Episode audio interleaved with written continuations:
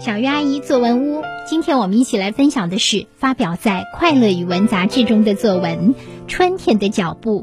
小作者是福建省福州市钱塘小学平北分校四年级的邱淑华，指导老师黄艳平。春天来了，房檐上的燕子窝又传来了小燕子充满活力的呢喃。爷爷前些天在院子里种的小白菜绿油油的。窗外淅淅沥沥的春雨，丝丝织就我快乐的心情。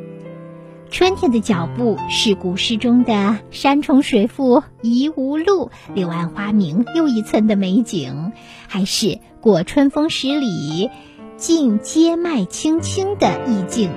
屋后的山坡早已被姹紫嫣红的花所侵占，看那岸边绵延不断的新绿，杨柳依依。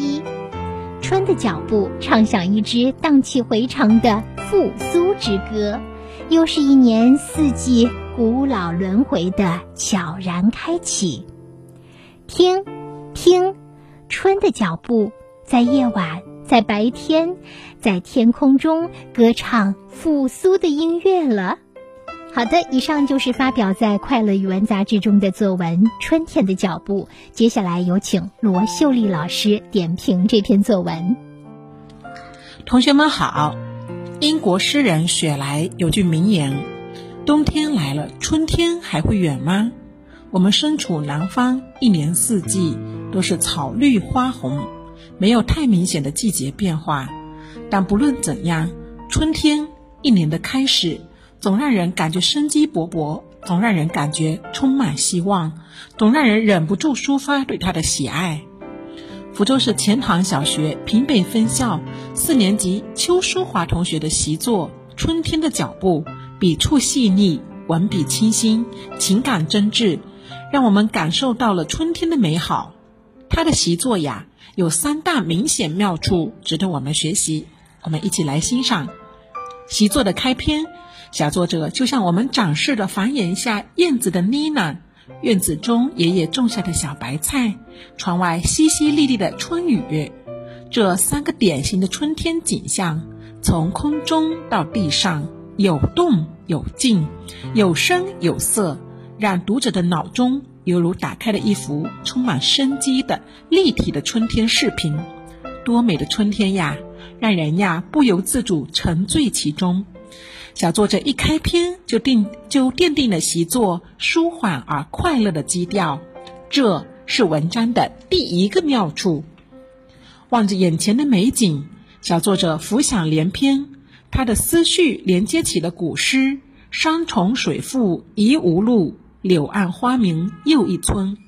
过春风十里，尽阶脉青青”，古老的诗歌。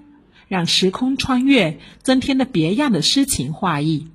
这一刻，眼前的景物让我们恍惚千年前就存在，增加了一层呃时空的厚重感。此时，小作者笔锋一转，又从诗歌的想象中回到了现实。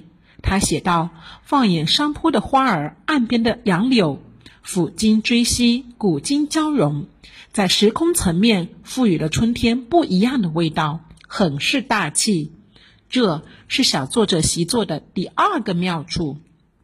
习作的结尾，小作者依然在时空上做足文章。他写道：“春天的脚步，在夜晚，在白天，在空中，唱响一支荡气回肠的歌，悄然一年悄然开启一年四季的古老轮回。”这样的结尾，既升华了主题，又让人意犹未尽。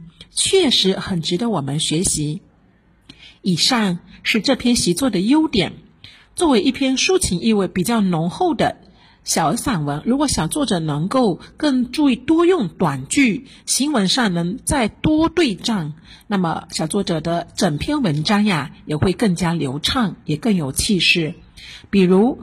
呃，小作者的开篇其实可以改成这样：房檐上燕子窝又传来了小燕子的呢喃，充满活力。院子里爷爷前些天种下的小白菜已经绿油油，窗外淅淅沥沥的春雨丝丝织就着我快乐的心情。这样一改，同学们是否觉得文章也更整齐、更朗朗上口了呢？